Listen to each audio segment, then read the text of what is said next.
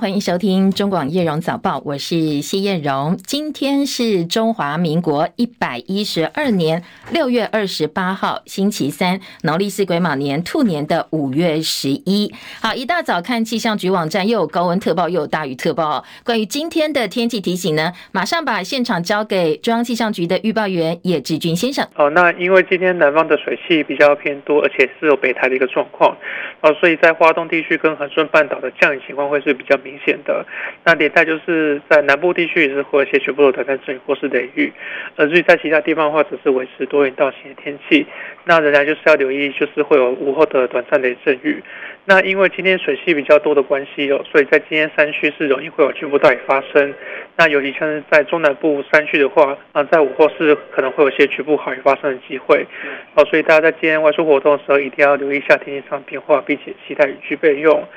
呃，至于就是在没有下雨的时候，呃，气温上还是比较偏热一点点。那在华东地区的高温上是在三十一度左右，然后在其他地方的话只是在三十二到三十五度。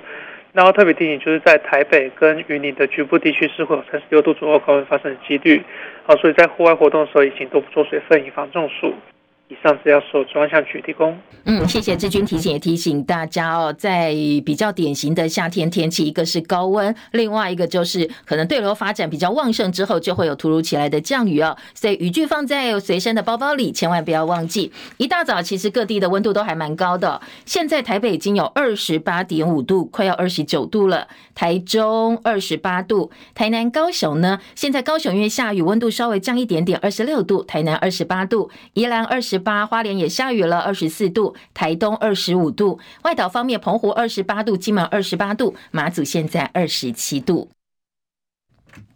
美国新公布的经济数据带来比较正面的讯息，降低了大家对于衰退的担忧。加上大陆国务院总理李强表示要推新的振兴措施，大陆今年的经济成长呢，在李强的口中哦，有望实现年初确定的百分之五左右的成长目标。受到种种消息的激励，美国股市今天是收红的，气势如虹。道琼终止连续六个交易日下跌的局面，而申请破产的电动车新创。公司 l o s t o n e 它暴跌了百分之十七，股价部分，台积电 ADR 今天收盘涨百分之一点九七，来到一百零二点零八美金。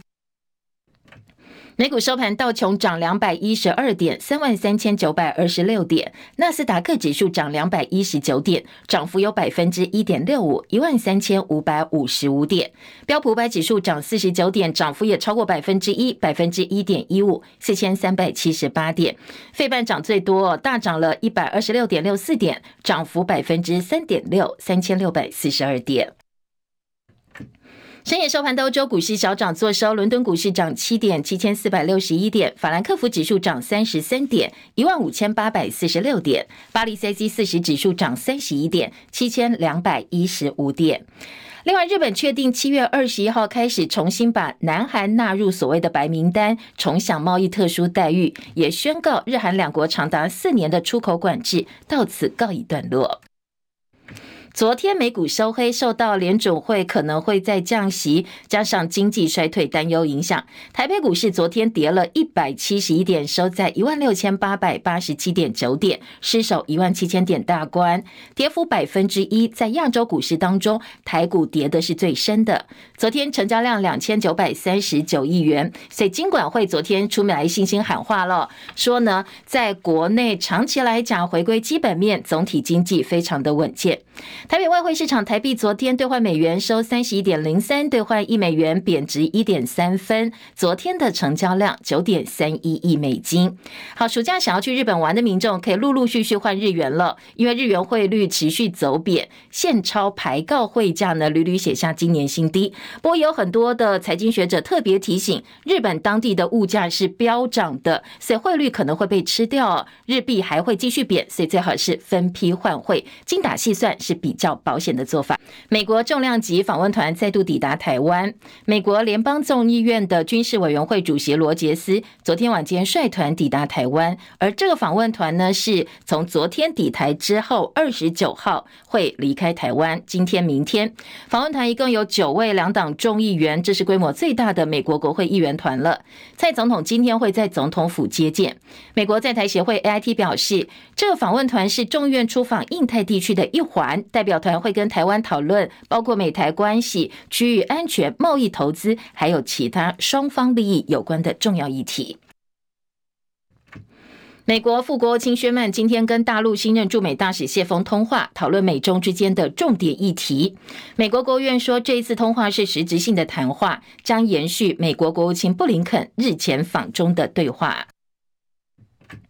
外传美国财长耶伦计划七月初造访北京，会晤新任大陆的副总理何立峰，同时展开高层级的经济对话。如果真的成型的话，他是今年第二位登陆的美国高级官员。不过，这个消息一直没有获得官方的证实。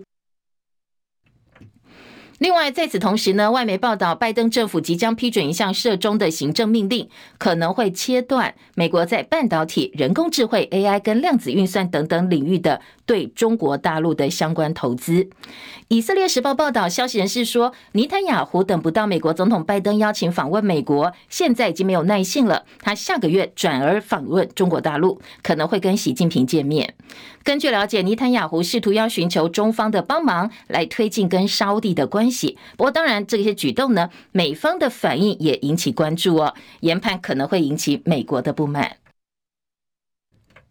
白俄罗斯总统卢卡申科证实，瓦格纳首脑普里格金已经抵达白俄罗斯，他呼吁普廷放普里格金一马。普廷昨天发表全国谈话，赞扬军警人员避免了一场内战。他也特别感谢在对抗当中牺牲的飞行员，这等于证实了俄罗斯军机在流产政变当中遭到击落。另外，普廷也指责美国华府哦在幸灾乐祸。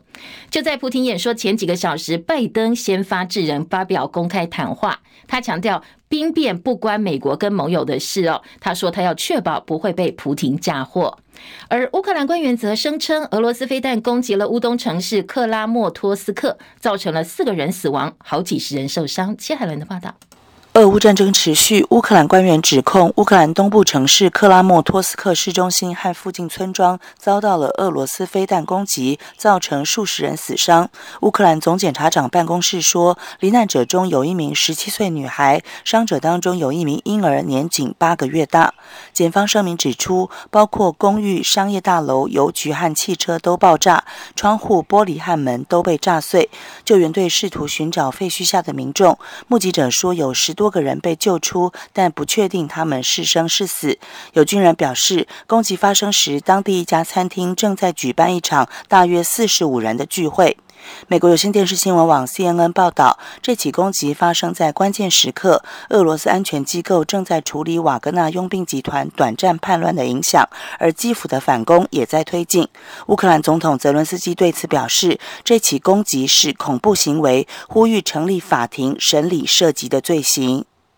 记者戚海伦报道。好，美国国务卿布林肯稍早宣布要再对乌克兰提供五亿美元的安全援助计划。在此同时，美国财政部对瓦格纳集团相关的公司还有个人实施制裁。五角大厦说，在叛乱之后，瓦格纳部队现在还留在乌克兰境内。俄罗斯国防部则说，他们接下来要准备接手佣兵组织瓦格纳集团的军事硬体装备。好，这一次瓦格纳集团在俄罗斯短暂兵变落幕，很多外国媒体分析哦，都把中国大陆可能对于台湾的攻击做了一些连结。外电分析说，作为俄罗斯最重要的盟友，中共领导人习近平现在也从整起事件当中看到了部分警讯，对于大陆领导者习近平敲醒讲钟。大陆的学者说，北京从这个事件当中汲取政治跟军事上的教训，特别是对台关系的问题。民族主义是一把双面刀，极端的民族主义呢，可以用更激进的好战言论威胁到掌权者。所以部分的做法，现在大陆当局开始透过约束下属来降低这种风险。南华早报引述一位不具名的大陆研究者说他的话哦，说如果在重大军事行动当中，例如对台湾的行动前线遭遇失败，可能会助长非国。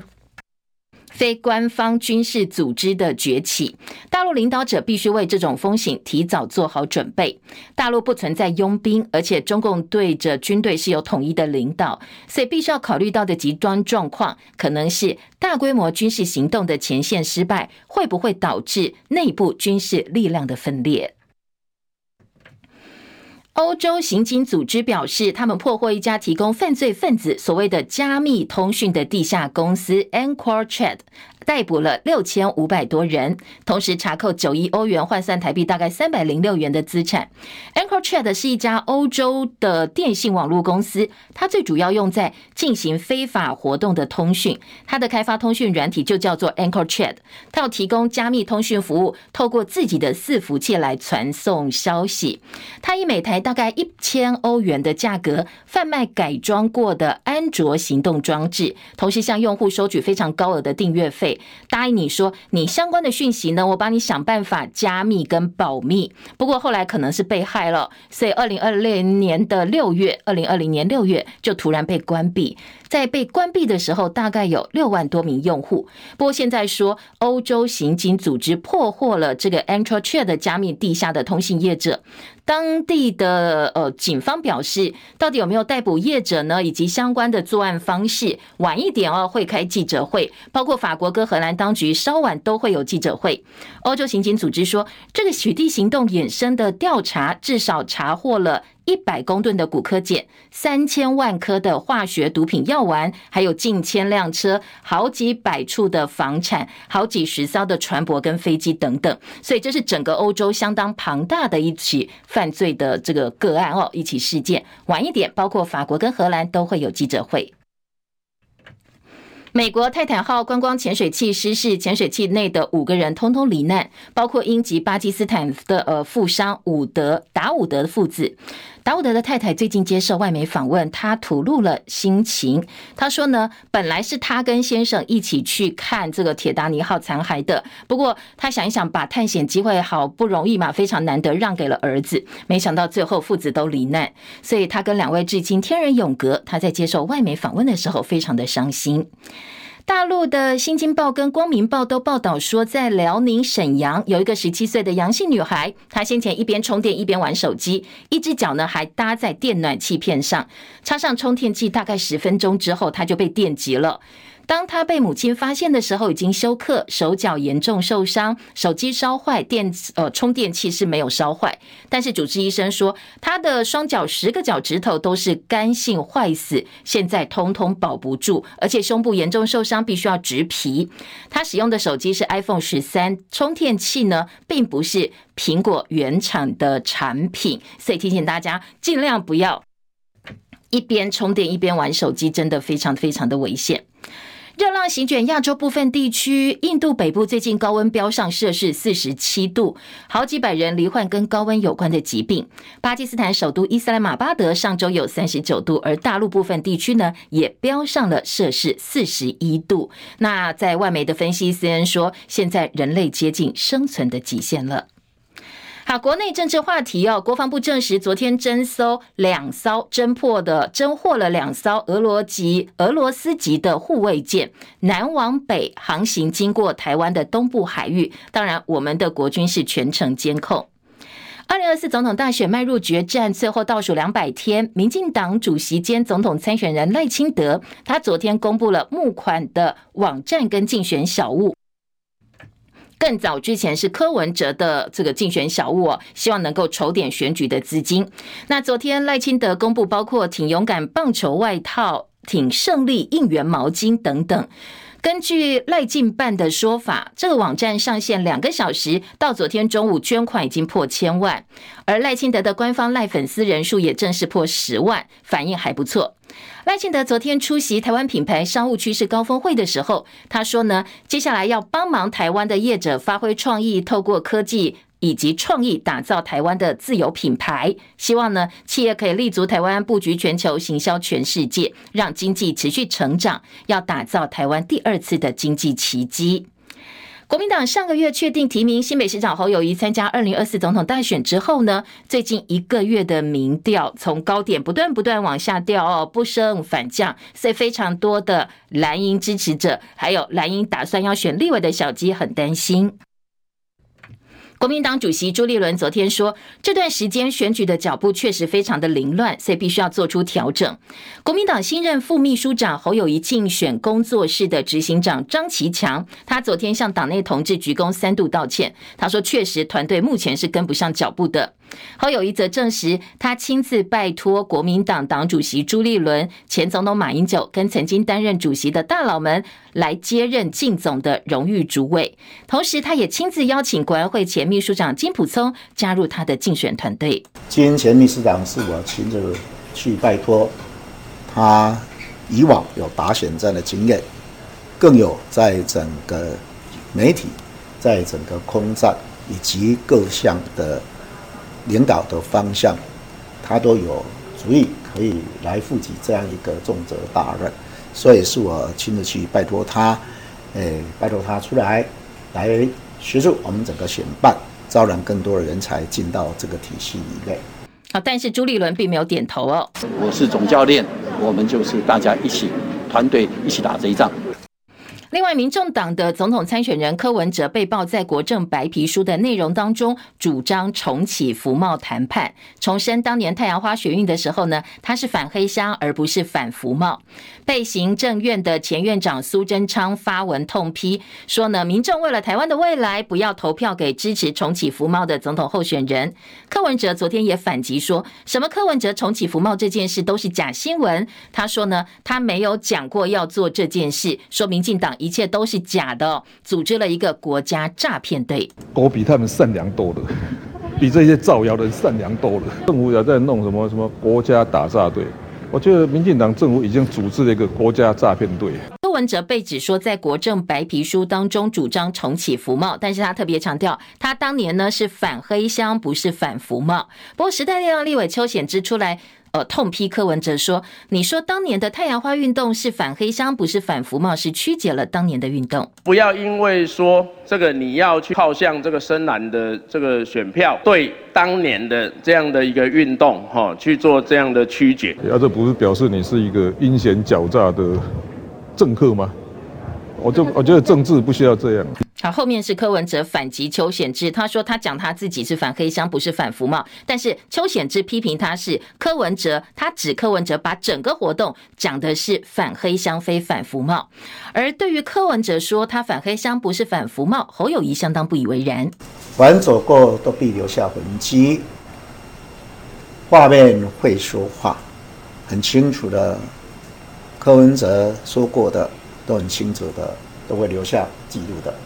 好，另外外传红海创办人郭台铭在端午连假期间拜访了立法院的前院长王金平，外传郭台铭要独立参选，而且争取王金平的支持。呃，即在传言当中了哦。现在媒体报道说，他去看王金平，而且对郭科配很有信心，甚至谈到有机会并购民众党。王金平办公室对于这些传言，昨天是出来否认的，强调四十分钟的王郭会在会中并没有谈到选举议题，郭台铭也没有说他要独立参选。而王金平现在正在筹组侯友谊立委的后援会，要全力帮忙侯友谊。时程呢？现在传出来，七月五号后友宜立委后援会成立大会。蓝营人士说，所以目前情势看起来，郭台铭如果真的要投入二零二四总统选举，只有两条路。第一条路是成功策动换候，第二条呢，则是寻求跟民众党的党主席柯文哲合作。在这样一个前提之下，郭台铭只能当主帅，而且不当副手。如果柯文哲愿意屈就副手，在郭台铭充沛的财力支持之下，民众党有粮草，有机会拓展国会版图。好，对于传言说郭台铭想要并购民众党，柯文哲也做了回应。政治上哦，跟商场还是不太一样。政治固然有他世俗的一面，还有他理想的一面。所以这种什么，你用这种政党的合作，用并购来形容，天哪，我这个。一听大家就吓到了，不是的，他不是用词不恰当，因为在商场上的确有并购嘛，有那种各种手段，可是政治上还是有理有他的理想，他不是在商场上钱是唯一的考量因素嘛，那政治上不是啊。但是你又话又讲太满，你说如果你初选没过哦，你要支持侯友谊，啊，这种话是有图有真相。好，其实柯文哲已经多次表示郭柯配是不可能的事哦。柯阵营人士也对媒体表示，郭柯在五月金门行之后就没有再见过面，郭柯谁配谁是一个假议题。至于在蓝营方面，郭侯配目前的进度如何呢？今天媒体也报道了，说郭台铭愿不愿意跟侯友宜整合，现在两个人没有接上线，郭台铭跟国民党中央的沟通管道也不是很顺畅。好，不管如何，每次都能够趁媒体曝光机会帮自己创造声势的柯文哲，接下来的动向绝对会牵动台湾政坛的一个走向。但是郭呃柯文哲自己，他也有他的虚实跟困境。继续来听记者张伯仲的分析报道。不论是近来接连公布的民调或网络声量数据，柯批的支持度和热度都已经不再是依附传统朝野两大阵营变化、聊备一格的次要变数，而是能和赖侯鼎足而三的主要角色。尤其在蓝绿阵营各自遭受幼儿园喂药风波和 Me Too 风暴逆袭下，柯文哲显然成为最大的受益者。就在蓝军内部仍为了是否该蓝白合莫衷一是，绿营也持续为早年放任柯文哲做大悔不当初之际，柯文哲却以实际民调数据告诉大家，他在这场萨卡都的选战里早已坐二望一。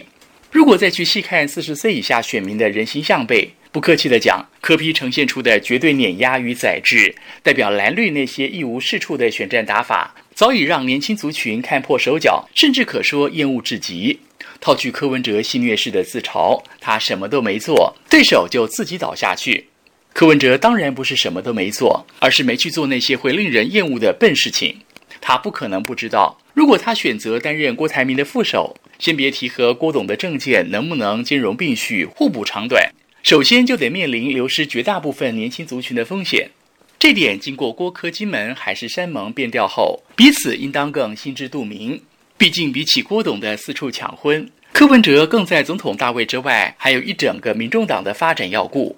蔡壁如曾经直言，民众党成立的目的就是要把柯文哲送进总统府，因此期间让大家看到的，算来也都不太属于那种具有高度凝聚性、长期关系紧密的革命同志。柯 P 身旁，吴宁比较像是流水式逐一更替的阶段性伙伴。这些年所谓的柯团队，真的让大家看到，有好多人进来，也有好多人离开。即便被视为从台大医院一路跟随的心腹蔡壁如，也在去年底被咬出论文抄袭后，宣布辞谢不分区立委，也同时远离党决策核心至今。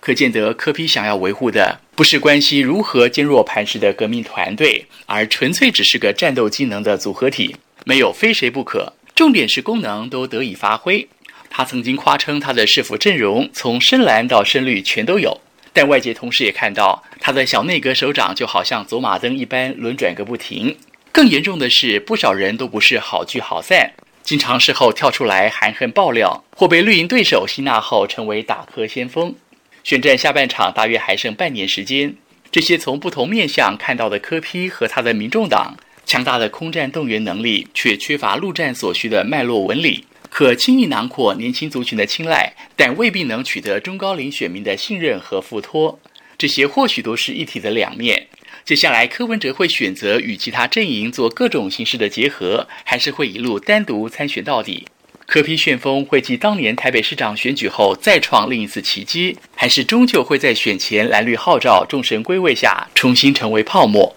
想必已经成为蓝绿拖棚带戏之外，选民会期待关注的剧情发展。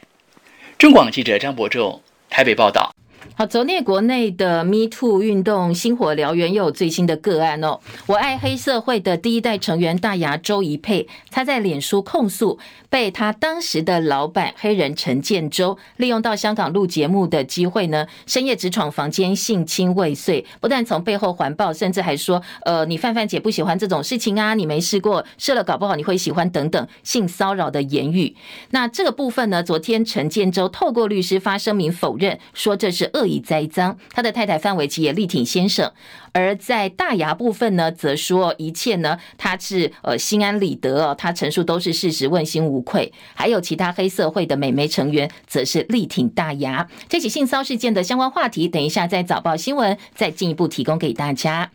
影剧圈的好消息，三十六岁金曲歌王萧敬腾昨天晚间宣布他告别单身了，向他大十三岁的经纪人 Summer 求婚成功，十六年的姐弟恋成果现在修成正果。求婚现场的影片也被公开了，我们一起来感受一下新人的喜悦。从今天开始，我要用力、用我一生去爱妈妈。妈妈，你愿意嫁给我吗？妈妈，你愿意嫁给我吗？好，非常热闹的求婚场面，包括周杰伦、昆凌、罗志祥、小珍、贾静雯、修杰楷都到场见证。那有人迈向婚姻，也有人疑似结束婚姻。镜周刊说，蓝正龙跟周又廷已经离婚了，低调结束九年的婚姻关系。不过当事人的部分并没有证实。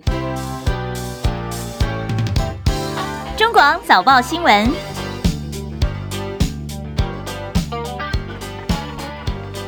好，再来关心今天头版头条国内平面媒体的新闻重点。呃，今天又是多元呈现的一天呢，在头版的新闻部分比较不聚焦。自由时报今天的头版头条告诉你，近年规模最大美国众议院的军委会主席团访问团访问台湾了。当然，其他报纸呢，嗯，偏向角度就比较着重在到底他们这一次来谈什么，是不是来谈军购的？军委会的成员谈军购还蛮合理的。好，今天的自由时报头版头条。《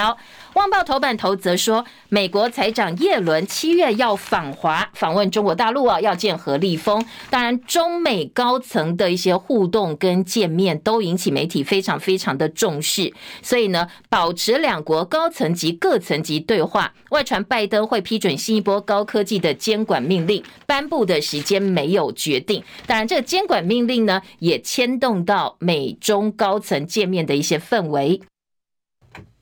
除了这个新闻之外，今天的《中国时报》头版头条则是桃机史上的首度军演，七月二十六号会管制空域。这是汉光实兵演习夺回机场操演，大概一个小时。当然，班机的起降会受到影响，旅客的部分呢也要特别注意相关的时程。预计至少四千名旅客会受到影响。在管制的时间是一个小时，跑道是完全封闭的。那《联合报》今天的头版头条就。比较像是自己家里的活动业配了。今天联合报呢是报道了他们自己主办的世界新闻年会，说今天正式登场，五十七个国家将近千位媒体人会共同齐聚参加。联合报在头版头条说，这是我们历年来规模最大的国际新闻盛会。好，今年媒体新闻年会的重点，联合报利用头版还有内页的五版做了报道。联合报今年头版中间版面也是自己家的活动。好，今天还蛮业配整个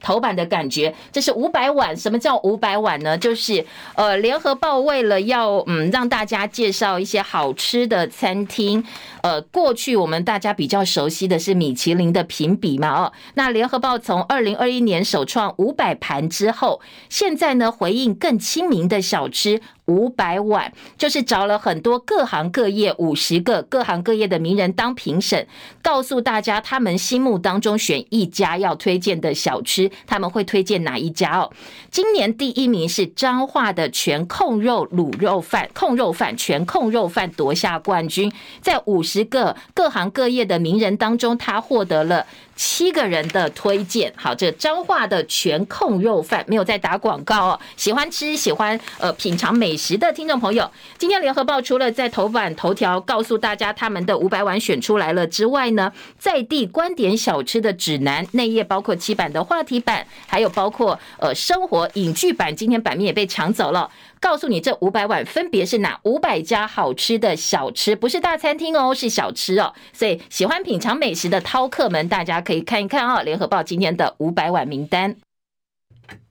除了这一则新闻之外呢，今天在。呃，内页新闻跟头版的话题，财经报纸，我们也赶快先来扫描一下哦。今天财经报纸的头版头条，经济工商不太一样。工商时报今天的头版头条跟经济，一个关心台股，一个关心车市。像工商时报就大标题说台股跌破月线，关股出手护盘了。端午节之后，很多人在节前都说会变盘，果然台股跌个不停。外资连两天卖超三百六十二亿元，昨天失守月线。向来跟外资对做买黑卖红的八大关股券商。则是超前部署，已经连续四天买超达八十三点五亿元。好，当然今天因为美国股市反弹了，加上短线已经跌蛮多的，所以或许今天有机会台股可以止跌。不过整体来讲哦，台北股市已经到了高位，而且涨幅蛮大的，所以呃，很多的分析家还是提醒大家在投资的时候要特别注意，包括一些外资的动向啦，包括美国股市的走势哦，大家都不要呃看高点看红就赶快去抢哦，其实还是有风风险都至于呃，《经济日报》今天则是告诉你说，车市今年真的很热，今年的挂牌量再度往上调。和泰车表示呢，对今年的车市他们展望是很乐观的，所以上调挂牌量预估值是四十六万辆，本来是四十五辆辆，四十五万辆多了一万辆，那大概涨幅调幅大概是往上调了百分之二。当然，国内的车市呃大咖除了和泰之外，裕隆集团啦、范德永业，还有南阳这些。呃，大企业呢，对于今年的车市也都是还蛮乐观的，所以这是今年财经报纸的头版头条。头版其他焦点在联合报头版下半版面告诉你的新闻重点，则是来看一看关于学轮案的后续。昨天，台大社科院的院长苏宏达出来讲话了。他说：“陈明通、林志坚、郑文灿的学伦审议相关的审定应该要公开。为什么他会出来讲这件事情哦？因为呢，先前林志坚、郑文灿都被外界检举说，哎，他们的硕士在职班的论文是涉嫌抄袭的。后来学伦会认定情节重大，就把学位给撤销了。而指导教授国安局前局长陈明通被外界检举说，他的指导不周。”有问题，怎么都是他的学生呢？时隔了一年，台大教评会在日前五月底，他们认定说，好，陈明通没有达到解聘标准，所以换句话说，陈明通可以顺利的领到他的退休金，顺利的退休。马上，陈明通又发一个声明说，你看台大学伦会的判决是世纪大冤案，我要帮林志坚讨回公道。所以，这个身为审定委员的苏宏达很生气哦。他说：“不能够让贼喊冤，也不能够让我们这些审定委员来帮他背锅背书。希望呢，台大教育部把整个审定的全文公开，三份审定报告书通通公开，让大家知道审定委员讲了哪哪些话，审定内容是什么。说不能让林呃这个陈明通在外放话，因为他说好多国际友人都来问他这件事情哦，他看不下去了。好，这是联合报今天的头版二题报道头版的新闻焦点，先告诉你的是《自由时报》头版头条：美国众议院军委会到台湾来了，而且规模近年来最大。今天蔡总统要接见访问，在《自由》的报道当中提到说，呃，这个军事委员会是近年首度由主席罗杰斯领军，首席议员联袂到台湾来访问，成员涵盖军事委员会跟下属重要小组两党的领袖议员，所以看得到他们力挺台湾的身影。身影啊！另外，《自由时报》头版上半版面还有个美国民调，说呢，美国有将近百分之六十四的选民支持承认台湾独立。这民调公司是呃拉斯穆森的报告发表最新民调，六十四趴的美国潜在选民希望美国政府正式承认台湾是中国分开的独立国家，而且不管是民主党、共和党、无党派潜在选民都有高比例是支持承认台湾独立的。调查公布的时间刚好是美国国务卿布林肯访问中国的时间，所以呢，布林肯在跟习近平见面之后的记者会上特别强调，美国不支持台湾独立，支持的是台湾有能力自卫哦。这个是今天的呃《自由时报》的报道当中提到的。不过，当然，另外呃，在过去哦，有相关的民调说，美国是不支持出兵。自己出兵来帮忙台湾面对台海冲突的。好，这是自由时报。好，再来中国时报今天头版头告诉你，桃机史上首度军演，七月二十六号要管制空域。汉光的实兵演习呢，呃，这个希望能够夺回机场，因为国防部推估共军如果犯台，桃园国际机场一定是老共要夺取的重点目标。所以今年的汉光三十九号实兵操演首度在桃机操练反空降科目。那操演的时间呢？今天的中国时报并没有非常明确消息来源，所以说的说法是。据透露，据透露是七月二十六号在桃机演练，而七月十二号跟十九号则是预演，每次管制空域一个小时，估计实际操演时间三十到四十分钟。这是桃机第次实施实兵操演，刚好现在暑假哦，真的机场非常非常的忙，又是暑假的出国旺季，所以军方很谨慎，跟桃机航站举行多次协调会，希望达到练兵目标的同时呢。也尽量降低对于航班起降的影响。操练反空降、海陆宪兵特战，通通都参加。这两个时段操演时段要不要封闭跑道，目前并没有定案。好，今年的汉光实兵演练时间七月二十四号到二十八号。另外，在台东的民用丰年机场也作为备援机场实施战备起降，同时要实施整补的演练。而在今天的中国时报也说。征用民用机场演练起降，有助在台澎防卫作战当中提升战机的起降力跟存活率。好，这是今天的《中国时报》头版头条。《联合报》在报道这一则消息的同时说，桃机七月二十六号军演管制一个小时，封闭跑道。好，这个《联合报》直接下标告诉你，跑道会封闭。但是呢，今天的《中国时报》说是还没有定论的。呃，军方的说法说，虽然是暑假的旅游旺季，但是军方认为只管制一个小时嘛，对出入国的旅客影响应该不是太大。具体时间，联合报更清楚哦，说七月十二号、十九号预演，那军方昨天通过二十六号正式操演时间都是早上的九点钟到十点钟。好，如果这几个时间呢，呃，计划出国，你的飞机班机航班定在这个时候，就要特别注意了。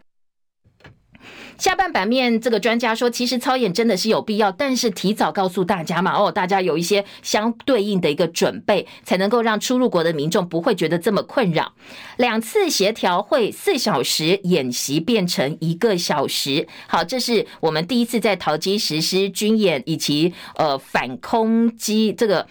关键的反空机降操演，那刚好遇到了明我们的这个出国旺季。今天联合报铺露内幕说，其实本来要四个小时的操演，后来瞧一瞧之后，已经缩短为一个小时了。希望尽量能够降低对于民众的一个影响。好，今天的呃中国时报头版头条。中石头版下半版面，另外还有两则新闻，一个是大陆国务院总理李强说，呃，产业风险呢不应该哦由政府来出来讲，讲的是什么？说呃现在很多呃所谓降依赖去风险的一个说法是搞意识形态。大陆国务院总理李强昨天发表演说的时候说，大陆经济今年升向好转的态势明显，预计第二季增速快于第一季，全年有机会实现百分之五左右的成长目标。他说西方呢。很多人在炒作要降低对大陆的依赖、去风险化，说这些说法不应该是政府来讲哦。好，关于这一次的夏季达沃斯论坛，《经济日报》也放到九版的版头哦，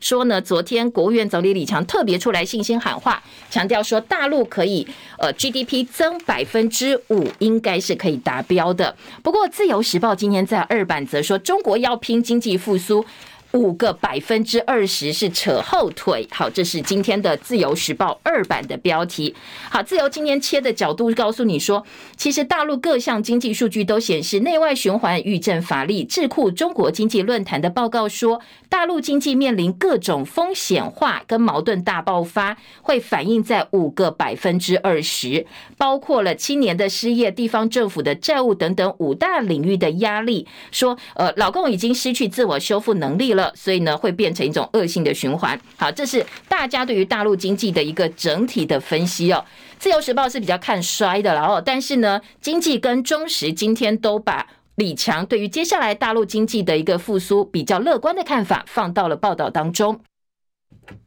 美国股市今天表现不错，所以美股在投资市场也可以视为是某种程度哦，当然对于这个消息的一些反应，提供给大家做参考。大陆今年头版下半版面还有魏海敏收徒弟，好，很多听众朋友或者是比较年轻的听众朋友可能对魏海敏不熟悉哦，他是呢我们这个呃梅兰芳之子梅葆玖的这个徒弟，他习得梅派表演艺术的魏海敏首度公开收徒弟，昨天在台北戏曲中心举行，当然国家文艺奖。得主收徒弟是大事，今天在呃《中国时报》是题版到了头版的下半版面来做报道。联合报今天关于呃这个台大教授呃说呢，关于陈明通在外面喊说这个整个学伦案是冤狱哦，这件事情在三版做了整个版面呼应头版下半版面。今天联合报三版的大标题说。教授冒号表示不要唾面自干，台大应该针对陈明通对外不断不断讲说台大学伦案是呃这个大冤案，应该要据此来告陈明通哦。陈培哲希望以判决要求陈明通道歉，但是也有学者反对公开审议报告书，说会被政治模糊焦点。台大社科院的苏宏达院长呼吁公开陈明通等人学伦案的审议报告。中研院院士台大医学院教授陈培哲说，这还不够，台大不但应该。公布报告还应该去告这个陈明通对台大羞辱，大学怎么可以唾面自干？另外，呃，对于陈明通声明诋毁了台大学伦会的职能跟声誉，呃，在很多教授说他们是没有办法接受的。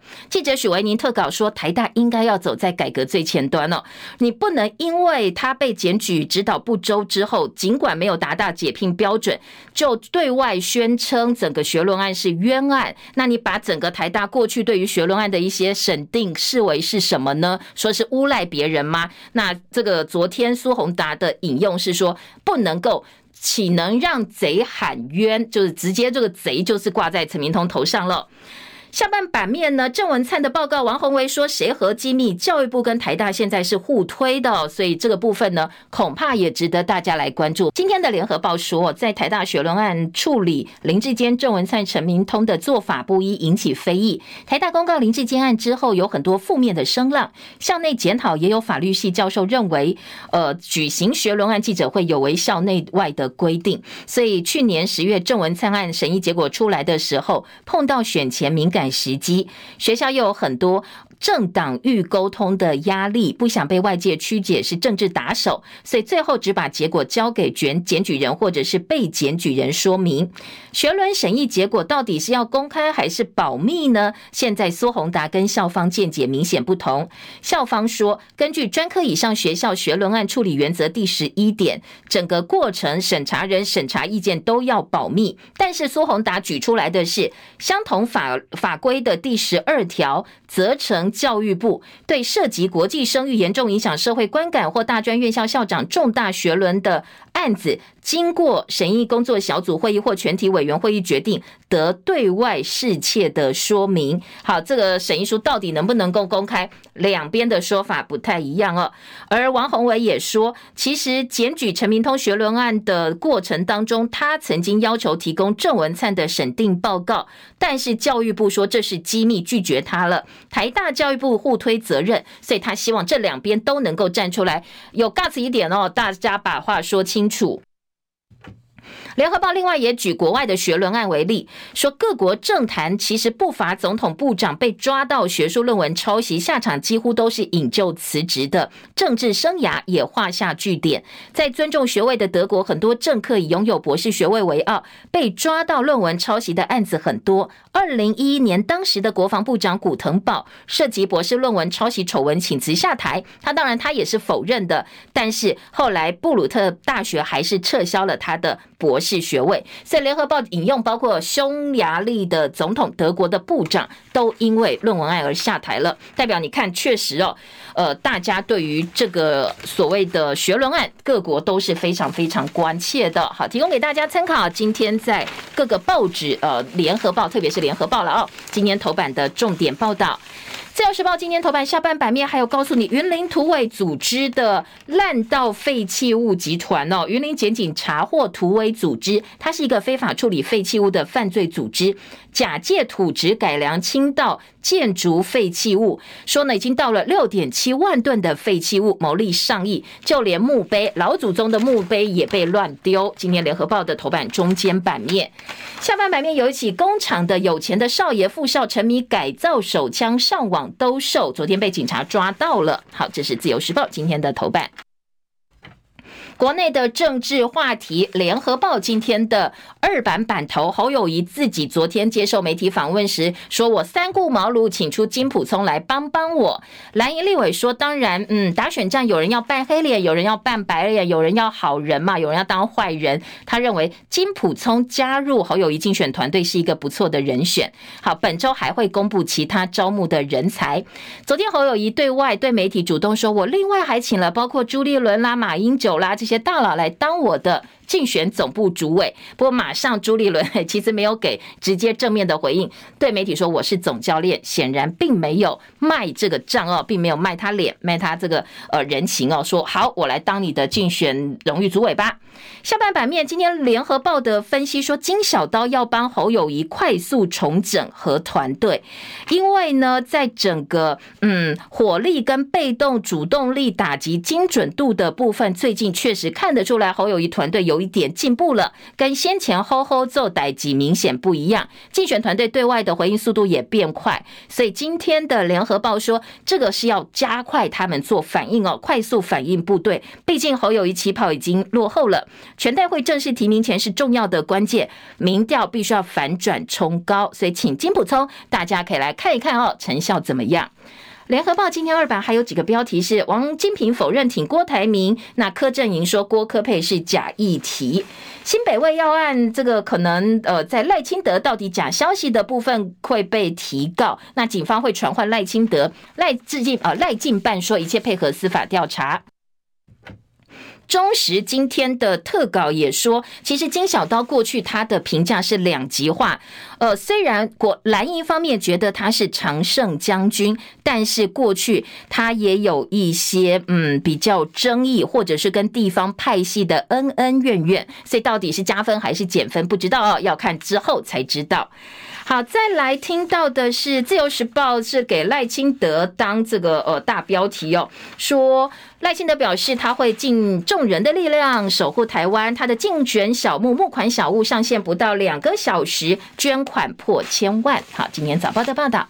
再来听的是关于国内的一些其他的焦点，我们赶快来扫描一下，因为已经五十五分了。好，告诉大家几个比较有呃这个大家关注的民生议题跟两岸焦点。联合报今天两岸版说，参加台湾的旅展，大陆官员被挡，但是业者放行。我们两岸旅展观光局、移民局呢，陆委会针对夏季旅展开始举行联审。但是大陆官员都不准来哦，提报两百一十二人名单，只核准业者一百四十人到台湾。业界说，不是说两岸疫情之后旅游要常态化吗？那你现在又挡挡挡，我们对于接下来两岸的旅游保持的态度是有点悲观了。看到官方的态度。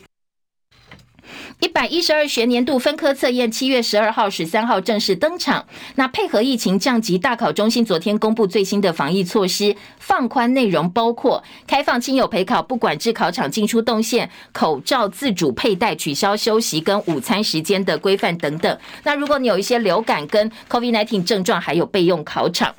而疾管署说，最近七天平均每天新增两百三十二例有并发症的 COVID-19 本土确定病例。好，有并发症的病例，以前我们就会讲重症病例哦。好，跟上一次公布的数字下降百分之八，不过还是蛮多的哦。平均每天两百三十二例，平均每天二十四人因为 COVID-19 死亡。所以疫情还没有过去哦，大家不要误会了。流感的威力呢也不减，现在公布新增二十九例，昨天公布并发流感并发重症有四例的死亡。猴痘新增十七例。那至于有一个九十多岁的老太太猴痘确诊，她的这个到底哪里感染的不知道哦，所以现在被以感染源不明结案。台南则是登革热的病例数快速的增加，所以可能登革热高峰在南部预估是十月。还要提醒捐血中心说，我们血液库存不够哦，疫情到现在都不够，所以大家如果说身体健康的话，赶快帮帮忙哦，去帮忙捐血救人。陈吉仲人马把持北农，今天中十二版说专家重炮炮轰，说呢，呃，这个陈吉仲号称现在翁正熙他们总经理要让北农人事透明化，但是。呃，很多的旁边的人、外部的人、内部的人都说，这个就你的爱将嘛，哦，你就是由特定人士来把持北农外行政。专业外行、政治内行，现在很多菜农说，呃，这个北农乌烟瘴气，而且为了啃食北农，刘采薇还呛说，你胡农委会胡扯，还在抹黑韩国瑜。今天 NCC 要排审镜电视案，利用立法院休会火速排案，所以到底在野党呢，今天要到 NCC 抗议哦，不要让民进党呃把这个案子给火速推过去了，说这个东西是不行的。韩国人平均年纪今天全体减龄大概两。两岁左右，因为他们以前的算法一出生就加一岁，那如果你是十二月三十一号再加一岁，会比别人多两岁。不过今天回到一般我们国际认证的算法，所以呢，今天开始生效，韩国人平均可以减龄一到两岁。我们时间到了，谢谢收看收听，拜拜喽。